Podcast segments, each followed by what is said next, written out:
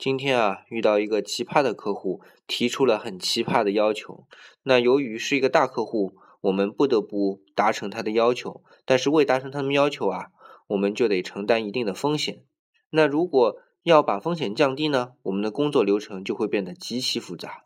我当时在判断这件事情的时候啊，选择了承担风险相对较高、流程相对简单的这部分。后来啊，我跟我的上司进行了交流，发现上司更看重的是风险的控制。现在回想，如果让我站在公司的角度，风险控制优先级当然是更高的。那因为这件事情呢，今天我想到了一个话题，就是风险和流程复杂度。